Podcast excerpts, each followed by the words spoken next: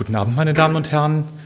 Zunächst möchte ich mich äh, bei Ihnen, Professor Zaborowski, für die freundliche Begrüßung bedanken und ähm, bei Ihnen natürlich für Ihr Kommen. Für einen Referenten gibt es kein äh, größeres Kompliment äh, als viele Zuhörer. Ähm, und da hoffe ich, dass äh, nicht nur der Titel ähm, meiner ähm, Präsentation für Sie ähm, interessant ist, sondern auch der Vortrag selber. Ja, ich spreche über islamische Perspektiven auf Gesundheit und Krankheit und möchte zunächst einmal meine Sprechperspektive Ihnen darstellen. Ich bin kein Muslim, ich bin äh, Christ, ich bin von der Ausbildung her Philosoph und Islamwissenschaftler, spreche also über islamische Phänomene aus einer ähm, externen Perspektive, also nicht aus einer muslimischen Binnenperspektive. Und ähm, deshalb habe ich einen etwas freieren und manchmal einen vielleicht etwas hemsärmeligeren Umgang mit Dingen, die Muslimen sehr wichtig sind und ähm, die ganz selbstverständlich zu ihrer Glaubenspraxis dazugehören. Ja, das ist das Programm, das ich für Sie vorgesehen habe. Als kleiner Überblick, fünf Punkte. Ähm, bevor man aus meiner Sicht über ähm, islamische Perspektiven äh, über, auf Gesundheitsfragen und Krankheitsfragen sprechen kann, muss man erst einmal über den Menschen sprechen, über das islamische Menschenbild. Wie eigentlich der Koran oder wie man aus einer islamischen Perspektive ähm, den Menschen sieht, was der Mensch überhaupt ist.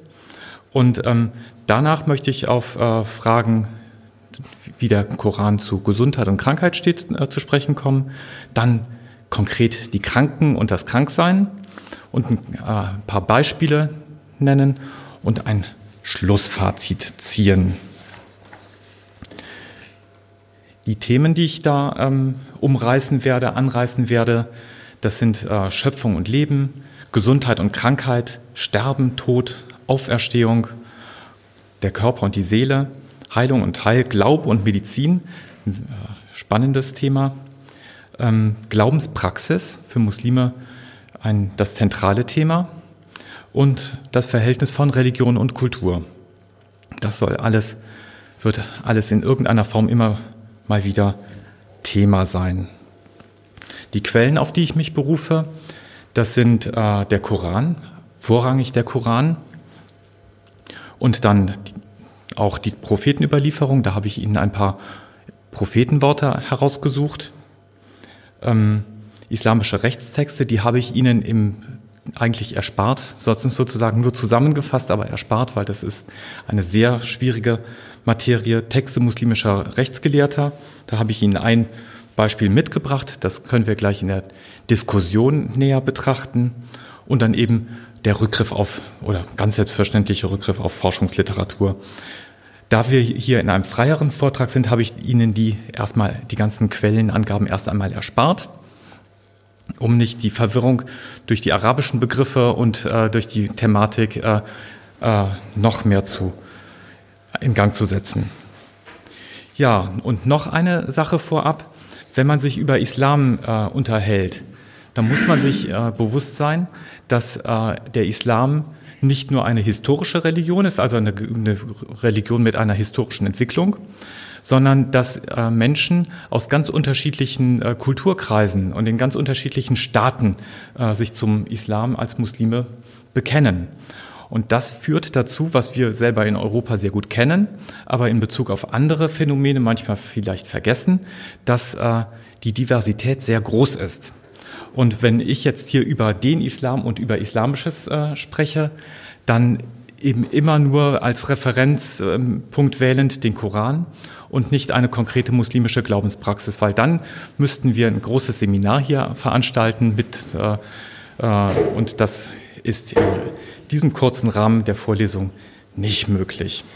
Aber seien Sie äh, immer bewusst, diese Diversität ist da und die ähm, spüren auch Muslime, besonders hier in Deutschland, weil äh, sie natürlich aus ihren ähm, Ländern äh, hier hinkommen und erleben, dass Muslime hier ganz unterschiedlich sind. Also türkische Muslime, syrische Muslime treffen auf einmal aufeinander, die sonst so in ihren Städten nicht aufeinandertreffen. Ja, dann beginne ich jetzt mit, den, mit dem islamischen Menschenbild. Und da habe ich Ihnen einen ganz zentralen und wichtigen Koranvers äh, herausgesucht. Sie irritiert wahrscheinlich, dass da ähm, Klammern drin sind und Fragezeichen und ein Oder und dergleichen. Ähm, das mache ich immer absichtlich. Ähm, ich verwende immer die Übersetzung von Rudi Paret, das ist die wissenschaftliche Koranübersetzung. Und ähm, ich mute die Ihnen deshalb zu, um Ihnen klarzumachen, der Koran, wie, wie wir ihn hier haben, ist auf Deutsch und nicht auf Arabisch das arabische Original ist schon schwierig genug zu verstehen. Und da gibt es auch äh, unterschiedliche Sichtweisen drauf. Aber wenn wir, den, wenn wir uns äh, dann praktisch eine glatte deutsche Übersetzung vor Augen halten, dann vertrauen wir manchmal der Übersetzung mehr, als es eigentlich berechtigt ist. Und deshalb lasse ich diese Verfremdungseffekte gerne zu. Auch wenn sie stören, den äh, Lesefluss stören, nicht schön aussehen, aber ähm, damit wir immer gewarnt sind, das ist eine Übersetzung. Also, und wie lautet das, äh, dieser Koranvers? Wir haben doch seinerzeit den Menschen geschaffen und dabei mit den besten Weisungen versehen. Ja, das ist ein ganz zentraler Satz und zwar deshalb, weil er aussagt, dass der Mensch, so wie er von Gott geschaffen ist, gut und richtig ist, dass daran am Menschen keine Verbesserungen mehr nötig sind. Und ähm, im Umkehrschluss also auch Menschen, die Defekte haben, von Gott mit ihren Defekten geschaffen worden sind. Ja, konkret heißt das, dass der Mensch Geschöpf Gottes ist, ganz äh, selbstverständlich. Der Islam geht von Glauben an Gott aus und einem Schöpfergott. Der Mensch ist vollkommen geschaffen, das haben wir eben auch gehört. Beseelt ist er von Gott, und zwar im Mutterleib. Der Mensch besteht aus einem Körper, einem Herz, so wie der Koran sagt, und einer Seele bzw. einem Geist, die ihren Sitz im Herzen haben. Das Herz ist ein ganz zentrales Organ im Koran. Ähm, er ist mit Würde bedacht, und zwar von Gott mit Würde bedacht. Er hat, ihm kommt Würde nicht selbst zu, sondern sie wird ihm von Gott gegeben. Er ist zur Erkenntnis fähig, fähig zum Guten und zum Schlechten, also er kann gut und schlecht handeln, er, hat, er ist frei und ähm, von Gott unterrichtet. Von Gott unterrichtet heißt, ihm äh, sind Informationen gesendet worden. Da, in vorrangiger Weise sind diese Informationen Offenbarungstexte, Rechtleitungstexte, wie der Mensch äh, zu Gott kommt, äh, zum Beispiel. Und ähm, er leitet den Weg, das, ist, das hängt damit zusammen. Er ist ein ausgezeichnetes Geschöpf unter den ganzen anderen Geschöpfen. Das zeigt sich darin, dass die Engel sich vor, äh, im Koran vor dem Menschen niederknien mussten.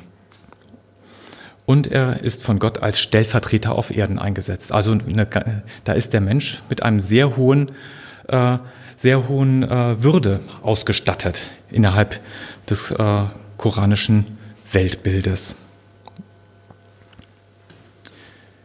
Ja, was, äh, wenn man sich dann dem menschlichen Körper zuwendet, der Mensch besteht ja der, im Diesseits aus einem Körper und einer Seele, ähm, dann ist er wohlgestaltet, aber schwach und vergänglich.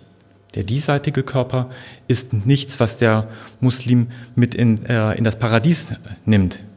Seele und Körper werden beim Tod getrennt.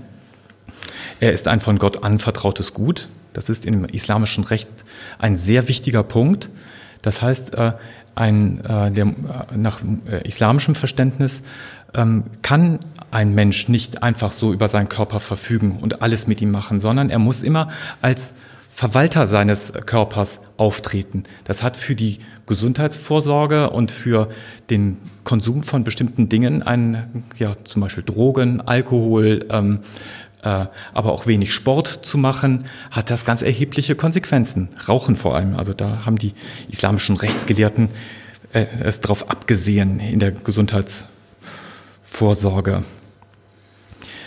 Und er darf nicht äh, Veränderungen äh, an dem Körper vornehmen. Das heißt, im Zweifelsfall zum Beispiel auch keine, die Haare nicht färben oder Augenbrauen zupfen und äh, er darf den Körper nicht verstümmeln. Das hat zum Beispiel dann äh, Konsequenzen für Ohrlochstechen oder Piercings, ähm, Tätowierungen. Ähm, und die Tötung des äh, menschlichen äh, Körpers ist vollständig verboten. Und wenn man sich dann anguckt, wie der äh, Lebensschutz oder der Schutz äh, des Körpers äh, dann ausgestaltet ist, dann muss man im Hintergrund immer äh, sich äh, behalten, dass Gott der Spender des Lebens ist, also dass Gott der, derjenige ist, der alles äh, Leben garantiert und dass, dass er derjenige ist, der uns den Körper anvertraut hat und unser Leben anvertraut hat. Und deshalb darf auch nur Gott das Leben beenden. Also Selbsttötung ist nach islamischem Verständnis damit verboten oder nicht erlaubt oder schlecht. Ähm, das Leben beginnt im Mutterleib, das Leben endet, wenn die Seele den Körper verlässt. Also und zwar stell, äh, stellt der Koran und die muslimische Tradition das sehr deutlich und sehr bildlich äh, dar.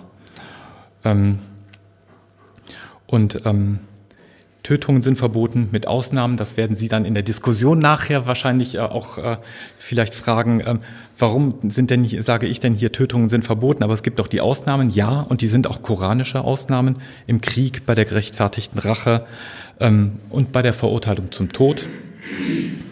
Das Tötungsverbot gilt allgemein laut Koran, nicht nur für Muslime. Das heißt, wenn die Formulierung ist, wenn jemand einen Menschen tötet, so ist es, als ob er die Menschheit als Ganze getötet habe. Das kennen wir als Christen aus der Bibel, aus dem Alten Testament.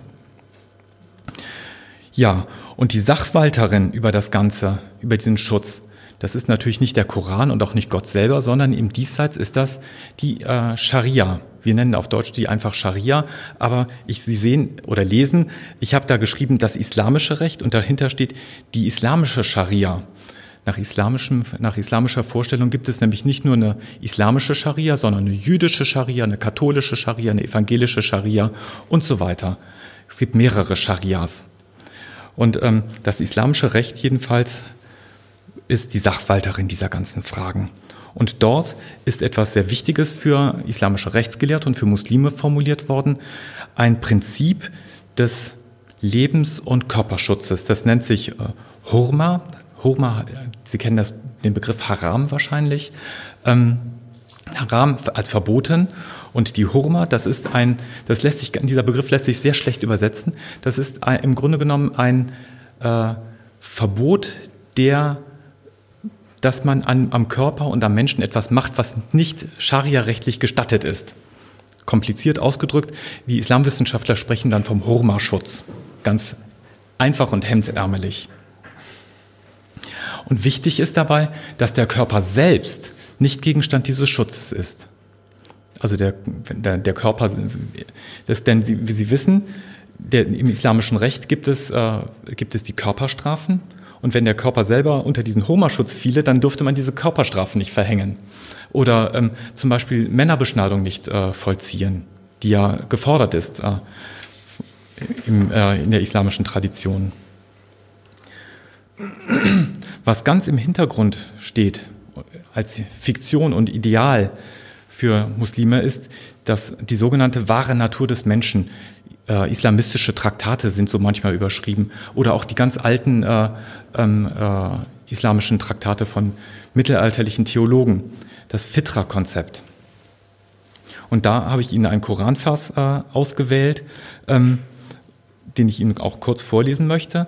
Nun richte dein Antlitz auf die einzig wahre Religion. Verhalte dich so als Hanif. Das, das, das heißt, ein solches religiöses Verhalten ist die natürliche Art, in der Gott die Menschen erschaffen hat. Die Art und Weise, in der Gott die Menschen geschaffen hat, kann oder darf man nicht, äh, nicht ändern, wörtlich gegen etwas anderes austauschen. Das ist die richtige Religion, aber die meisten Menschen wissen nicht Bescheid. Also dieser Fitra, das, diese natürliche Art, das natürliche Konzept, den, die Ursprungsart des Menschen darf nicht verändert werden. Also ein ganz starkes Argument gegen Körpermodifikationen zum Beispiel. Und was man immer bedenken muss, für, für Christen ist das selbstverständlich, aber in einem säkularen Umfeld ist es, äh, ist es das nicht mehr. Ähm, eben die Spannung zwischen Diesseits und Jenseits. Ähm, und die ist für Muslime ganz deutlich da.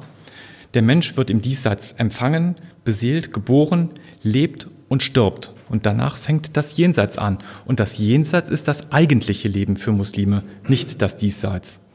Und ähm, mit dem Tod trennt sich die Seele vom Körper und ist erst einmal in einem Zwischenstadium bis zum jüngsten Tag. Und nach der Auferstehung oder am Tag der Auferstehung wird die Seele vereint mit einem neuen Leib.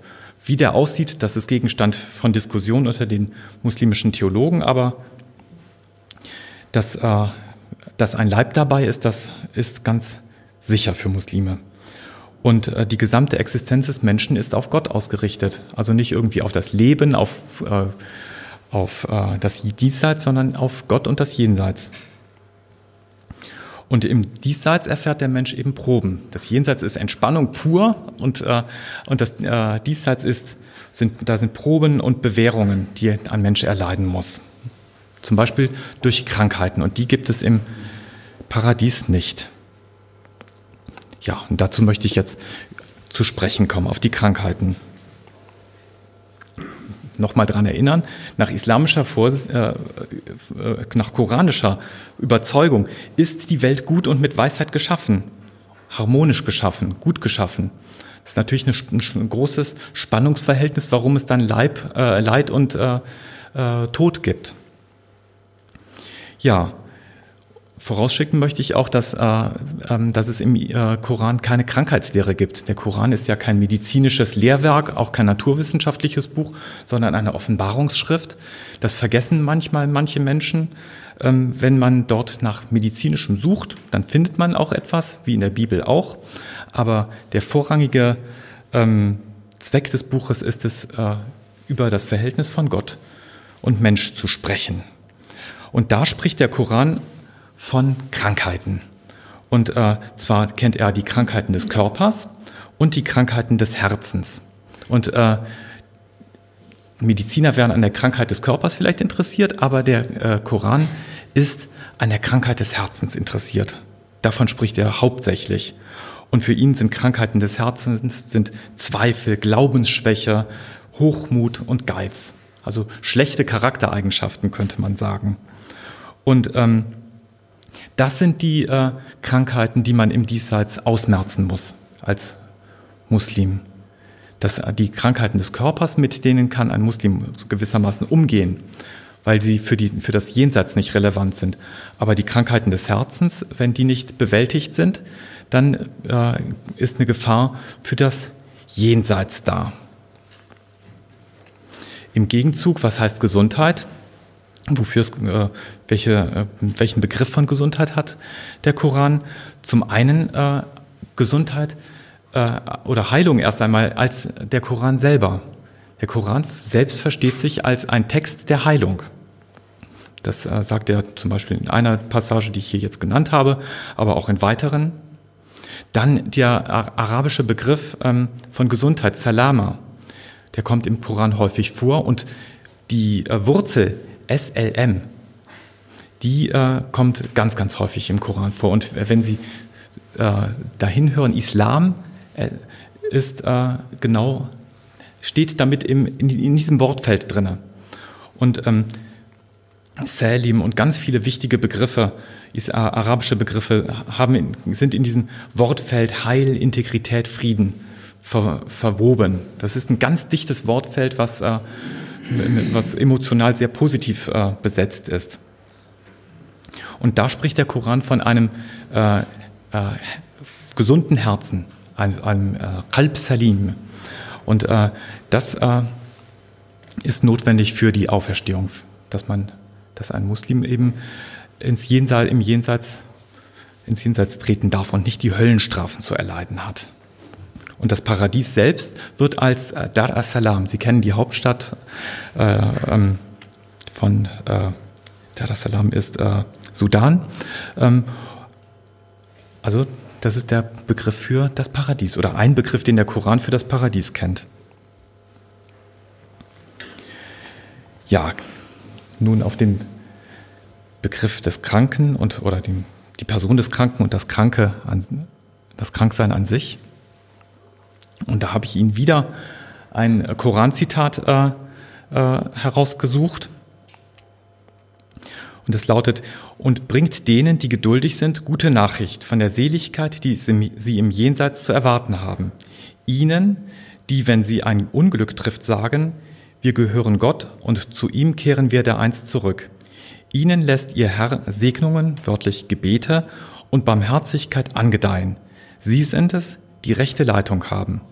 Ganz besonders wichtig ist der Satz, wir gehören Gott und zu ihm kehren wir zurück. Das ist nämlich der Standardsatz, den man, äh, wenn, wenn man in Trauer ist, als Muslim ausspricht, als Tröstung, das, auf das Jenseits eben gerichtet.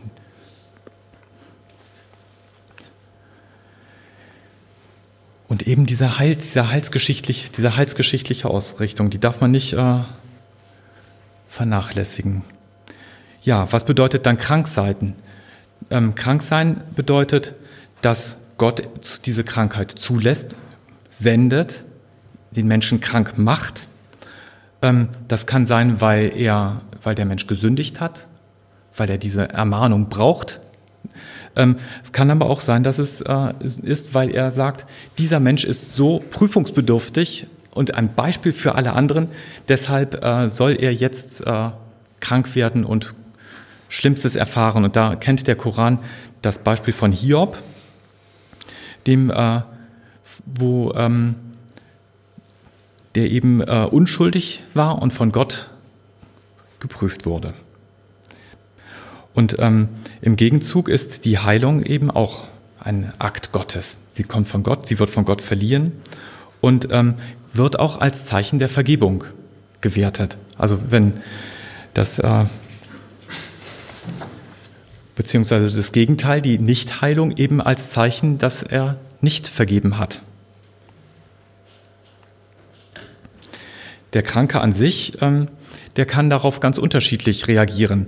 Zum einen auf, durch Verzicht auf Behandlung. Das hat auch einen, äh, einen echten Terminus technicus im Arabischen, in dem islamischen äh, Recht, Tarak at-Tawdawi. Ähm, und das ist ähm, ein ganz altes Konzept, wo ähm, muslimische Sufis gesagt haben, wenn Gott so uns diese Krankheiten schickt, dann dürfen wir uns dagegen überhaupt gar nicht wehren dann müssen wir das erdulden und dann ähm, halten wir das auch aus und verzichten auf die medizinische Behandlung. Medizinische Behandlung sah damals äh, aus, nach byzantinisch, äh, antiker ähm, Medizin behandelt zu werden mit, ja, ich würde mal modern sprechen, mäßigen Erfolgschancen oder eben einem Heiler, zu einem Heiler zu gehen mit genau den gleichen Erfolgschancen aber ähm, dass man Gott ins Handwerk fuscht, das ist, äh, kann sein, dass das von Muslimen dann eben äh, abgelehnt wird. Also die Behandlung abgelehnt wird, auch heute noch. Ähm, und stattdessen das Vertrauen auf die Güte Gottes äh, hervorgehoben wird. Das andere Extrem ist auch eben möglich, dass man äh, jede Handlung sucht. Und zwar nicht nur die schulmedizinische Behandlung, sondern auch ähm, andere Behandlungen. Ähm, die äh, durch die Medizin des Propheten. Das hört sich für uns, wenn wir das so als äh, westliche, westlich geprägte Menschen mit äh, starker Beeinflussung durch Schulmedizin äh, äh, uns angucken, manchmal hört sich das seltsam an. Das ist äh, eine Medizin, die auf den auf koranischen äh, Versen beruht und auf äh, Prophetenworten, wo man die, diese äh, Texte amalgamiert hat zu einer ähm, ganzen Heil, äh, äh, Heilungslehre. Und die wird auch unterrichtet in der äh, islamischen Welt. Also zum Beispiel in, äh, auf der arabischen Halbinsel gibt es äh, Fakultäten für äh, Tib an-Nabi und in, äh, in Pakistan auch. Und das ist da ein stehender Begriff mit Behandlungsmethoden wie zum Beispiel, dass man Honig äh, zur Behandlung nimmt oder Speichel auflegt äh, und äh, mit Erde formt und so. Also Dinge, die wir eigentlich als Hokuspokus vielleicht bezeichnen würden, aber für die, die für diese Menschen, für die Menschen, die daran glauben, sehr wichtig sind und Bedeutung haben. Ähm, ja, und äh, für den, das islamische Recht selbst sieht für den, äh, für den Kranken ganz viele Ausnahmen, Vereinfachungen und Befreiung von den religiösen Pflichten vor. Also wenn Sie an muslimische Patienten denken, die äh, ans Bett gefesselt sind, die brauchen ihre, die können beten, aber eben entsprechend äh, ähm, so, wie sie es können. Also die, die da reicht dann äh, na, für islamische Rechtsgelehrte durchaus aus, dass sie die Absicht haben zu beten. Und das, dann ist das schon ein gültiges Gebet. Für einen gesunden Muslim würde, würde die Absicht zu beten niemals als äh, vollständiges Gebet gelten, sondern, äh, sagen wir mal, als äh, Notlösung oder versuchter Umgehung der, der religiösen Pflicht. Aber ähm, für einen Kranken ist das äh, das angemessene Mittel. Aber es gibt eben ganz viele Muslime, die äh, sagen, äh, diese Vereinfachung nehme ich gar nicht in, äh, für mich an, weil ich meinen Glaubens, meiner Glaubenspraxis vollständig folgen möchte. Das ist äh, vor allem beim Fasten, beim Ramadan der Fall, dass todkranke Menschen trotzdem fasten möchten. Das, obwohl es medizinisch nicht angeraten ist und muslimische Rechtsgelehrte sagen würden, faste nicht und werde gesund und faste dann nachher, wenn du wieder gesund bist. Aber der, äh, der spirituelle äh, Impetus zum Beispiel beim Fasten, der wird als ganz wichtig äh, angesehen. Und äh, man ist auch familiär stark eingebunden. Und das, das ist ja dafür fromme Muslime schwierig, sich davon zu lösen und den Gedanken anzunehmen, dass man da eine Erleichterung annimmt. Ja, jetzt habe ich Ihnen hier ein, äh, ein paar äh, ähm, Prophetenworte, Überlieferungen ähm, zusammengestellt im Kontext Krankheit und Gesundheit. Die habe ich hier diesem kleinen Reklambändchen entnommen. Auf Arabisch lesen sie sich etwas anders, etwas komplizierter, aber ähm, die springenden Punkte und die, die, interessanten Punkte, die kommen da jetzt auch in der Übersetzung gut heraus. Ähm, die, sind, die haben ein Charakteristikum, die sind immer mit einem sogenannten Isnad, einer Überlieferungskette versehen. Das heißt, derjenige, der das Wort berichtet hat, wird immer genannt. Und dann gibt es den Text selber, den, der dann überliefert worden ist. Und das ist in diesem Fall, Gott hat keine Krankheit auf die Erde herabgesandt, ohne zugleich auch für das entsprechende Heilmittel zu sorgen. Dieses, das ist ein überliefert authentisches Prophetenwort, steht aber nicht so im Koran. Also es, das, da ist eine gewisse Spannung. Der Koran spricht äh, äh, von, äh, dann etwas anders von Krankheit, als, das die, ähm, als dann die Prophetenworte es tun. Ja. Also da würde man sagen, wenn man sich auf dieses Prophetenwort beruft, dann darf man getrost jede medizinische Behandlung eingehen, jeden Versuch unternehmen, weil es eben von Gott äh, gewollt ist, dass es diese Möglichkeiten gibt. Dann ähm, habe ich Ihnen auch etwas äh, herausgesucht, was dann, worauf sich dann äh, Menschen äh, oder Ärzte des, der prophetischen Medizin berufen. Die sagen dann, also die berufen sich auf das Prophetenwort, dreierlei führt zur Genesung der Honigtrank, das Aufsetzen des Schröpfkopfes und die Kauterisation. Aber ich verbiete meiner Gemeinde die Kauterisation. Schröpfen ist klar mit einem Schröpfkopf ähm, und Kauterisierung ist ähm, Brennen. Das äh, mit heißen Eisen ähm, an den schmerzenden Stellen brennen. Das ist eine Behandlungsmethode in der, ähm, auf der arabischen Halbinsel gewesen und nicht nur dort. Ähm, und da hatten die Menschen an, äh, an allen möglichen Stellen äh, Brandnarben. Und das ist eben durch äh, Mohammed verboten worden. Aber eben der, der Honig, da taucht der Honig auf. Der, und der Honig, da habe ich Ihnen auch den Koran, äh, den passenden Koranvers dazu ähm, äh, angegeben. Der Koran spricht auch sehr gut über den Honig als ein äh, hilfreiches Mittel. Und äh, noch ein kleines äh, Beispiel dafür, wo, wo ähm, wie man äh, auch, auch von islamischer Seite äh, Krankheiten sehen kann. Ein Ausspruch von Aisha, einer Frau des Propheten Mohammed. Das Fieber ist eine Ausdünstung der Hölle, kühlt es mit Wasser. Also dass, dass äh, Krankheiten von der Hölle gesandt werden oder Dinge der Hölle sind. Das, äh, in der Psychiatrie begegnet man da manchmal äh, auch solchen ähm, Phänomenen, dass äh, psychische Erkrankungen als äh, Besessenheit äh, interpretiert werden. Und ähm, das äh, sind dann für in dem Behandlungsprozess schwierige Gespräche, die dann zu führen sind. Und noch ein, äh, ein, weiterer, ähm, ein weiteres Prophetenwort, auch wieder von Aisha. Ähm, der Gesandte Gottes wies mich an, heilsame Verse gegen den bösen Blick zu rezitieren. Also auch hier, auch in den Prophetenworten, die heilsame Wirkung des Korans. Als besonders wirkmächtig gilt da die erste Sure. Also das erklärt dann zum Beispiel auch, warum ähm, Muslime, wenn sie krank sind, äh, ein Bedürfnis haben, den Koran zu rezitieren. Jetzt möchte ich äh, zum Ende kommen und habe Ihnen da äh, zwei Beispiele ausgesucht. Die habe ich etwas kurz gelassen, weil ich glaube, die Beispiele kommen aus Ihren Fragen, aus Ihren äh, Rückfragen zum Vortrag. Ich habe die Krebserkrankung eben auch, äh, die gesehen, häufig gesehen wird als eine Strafe oder eine Prüfung Gottes, je nachdem, welche Perspektive man dann wieder als äh, Muslim äh, einnimmt wo auf der einen Seite eine maximalmedizinische Behandlung dann steht und auf der anderen Seite ein Behandlungsverzicht. Ähm, das ist jetzt ganz kurz gehalten. Das andere Beispiel ist die äh, AIDS-Erkrankung. Und die habe ich deshalb ausgewählt, weil sie einen Haken hat. Die, oder mehrere Haken hat. Ähm, sie wird seit dem Auftauchen von muslimischen Gelehrten von der islamischen Welt, ganz generalisierend gesprochen, ähm, als Strafe Gottes für Homosexualität, Drogenkonsum und Promiskuität gesehen, weil eben das die Gruppen sind, die am Anfang der ähm, AIDS-Erkrankung, ähm, als sie bekannt wurde, ähm, befallen waren.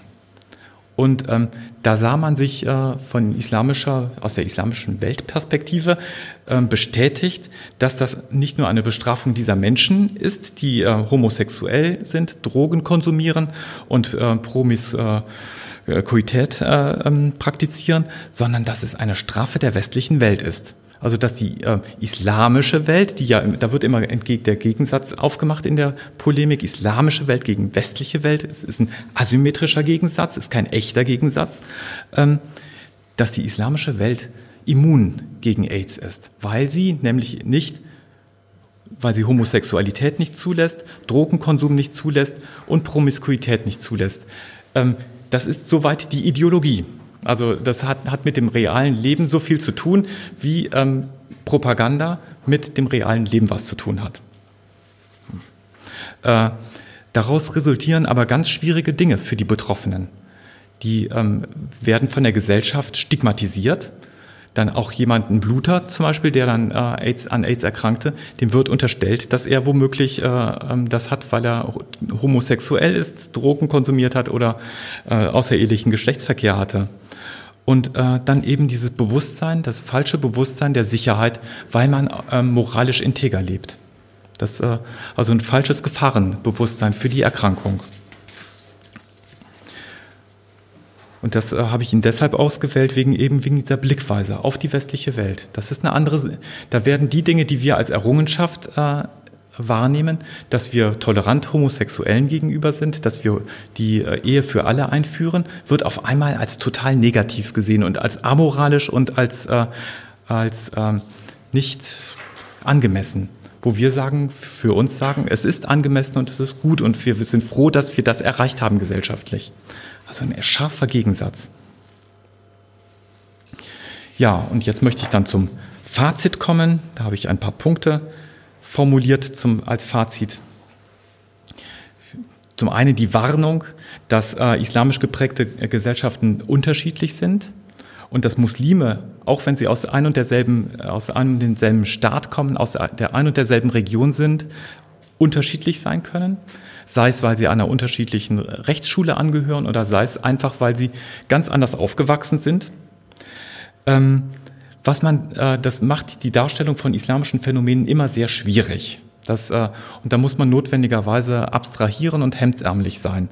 Ähm, trotzdem kann man natürlich über Phänomene sprechen und Tendenzen feststellen. Und das, äh, also das, der Islam ist nicht das, was zum Beispiel Edward Said sagt, ein Phänomen, das sich nicht äh, wissenschaftlich behandeln lässt, sondern wo man immer nur äh, kleinteilig vorgehen muss. Nein, man kann auch generalisieren, aber das sieht dann eben anders aus. Dann spricht man eben über einzelne Phänomene, wie sie sich im Koran darstellen, über Konzepte, die bei mehreren islamischen Rechtsgelehrten vorhanden sind. Und dann ist das zum Beispiel der Hurma-Schutz. Man kann über Bilder sprechen, man kann über Texte sprechen. Also man hat genug, worüber man dann doch noch in generalisierender Weise sprechen kann. In einem säkularen Umfeld sind diese ähm, islamischen Herangehensweisen manchmal irritierend. Und, ähm, aber da würde ich immer sagen, das sind religiöse ähm, Herangehensweisen und religiöse Gedanken in einem säkularen Umfeld im Zweifelsfall immer. Also auch ein, äh, ein, ähm, ein Christ kann in Deutschland irritieren. Ähm, dann äh, das spirituelle Grundverständnis von Muslimen und von äh, Christen sehe ich, da sehe ich eine, eine, eine Möglichkeit eines Dialogs und äh, zwar einen ganz einen starken Dialog über äh, Herangehensweisen zur, ähm, im Gesundheitsverständnis und im Krankheitsverständnis. Ähm, dann äh, finde ich wichtig, dass äh, Sie, Sie mitnehmen, äh, dass aus äh, islamischer Perspektive der ähm, Körperschutz ähm, ganz äh, diffizil ist, dass der, dass der schwieriger gewissermaßen ist und sich an, über andere Bereiche erstreckt als ein westliches Körperschutzkonzept. Ein westliches Körperschutzkonzept geht, äh, geht immer wirklich um den Körper. Aber wenn es um äh, ein islamisches Körperschutzkonzept äh, geht, dann geht es auch um sowas wie Verschleierung. Dann geht es um Dinge wie ähm, äh, Körperpflege. Also, also bis wirklich ins allerkleinste Detail, da wo, wo unsere Bioethiker dann streiken würden und sagen würden, jetzt betreten wir hier den Rahmen des Pri total Privaten. Da haben, äh, davor treten islamische Rechtsgelehrte nicht zurück. Die haben auch keine Angst darüber zu sprechen und weil es für sie wichtig ist, darüber zu sprechen, weil im Hintergrund immer das Heil des Menschen steht. Und ähm, dafür geben eben diese islamischen Rechtstexte eine Anleitung. Hilfestellungen. Und ähm, das, äh, obwohl es die gibt, es gibt islamische Rechtswerke, ich habe Ihnen jetzt keins mitgebracht, die sind umfassen wahnsinnig viele Bände. Kurz gefasste sind dann irgendwie vier Bände. Normale Rechtstexte sind dann 16 Bände lang oder 20 Bände breit. Ich glaube, im Kirchenrecht sieht es ähnlich aus. Ähm, wie die umgesetzt werden im äh, alltäglichen Leben, das ist zum Teil dann auch wieder ganz anders. Die werden zum Teil anders verstanden, als es in der Theorie gefasst ist. Und davor möchte ich dann auch äh, warnen, dass wenn man so einen schönen Text hat, der eine gute Antwort gibt, für die Praxis zum Beispiel, ähm, dass der womöglich bei dem Muslim selber in der Anwendung nicht sehr viel taugt, weil er denjenigen nicht dort abholt, wo er argumentativ steht. Ja, und damit bin ich äh, an das Ende meines Vortrags gekommen. Ähm, ich danke Ihnen für die Aufmerksamkeit und bitte Sie um eine rege Diskussion.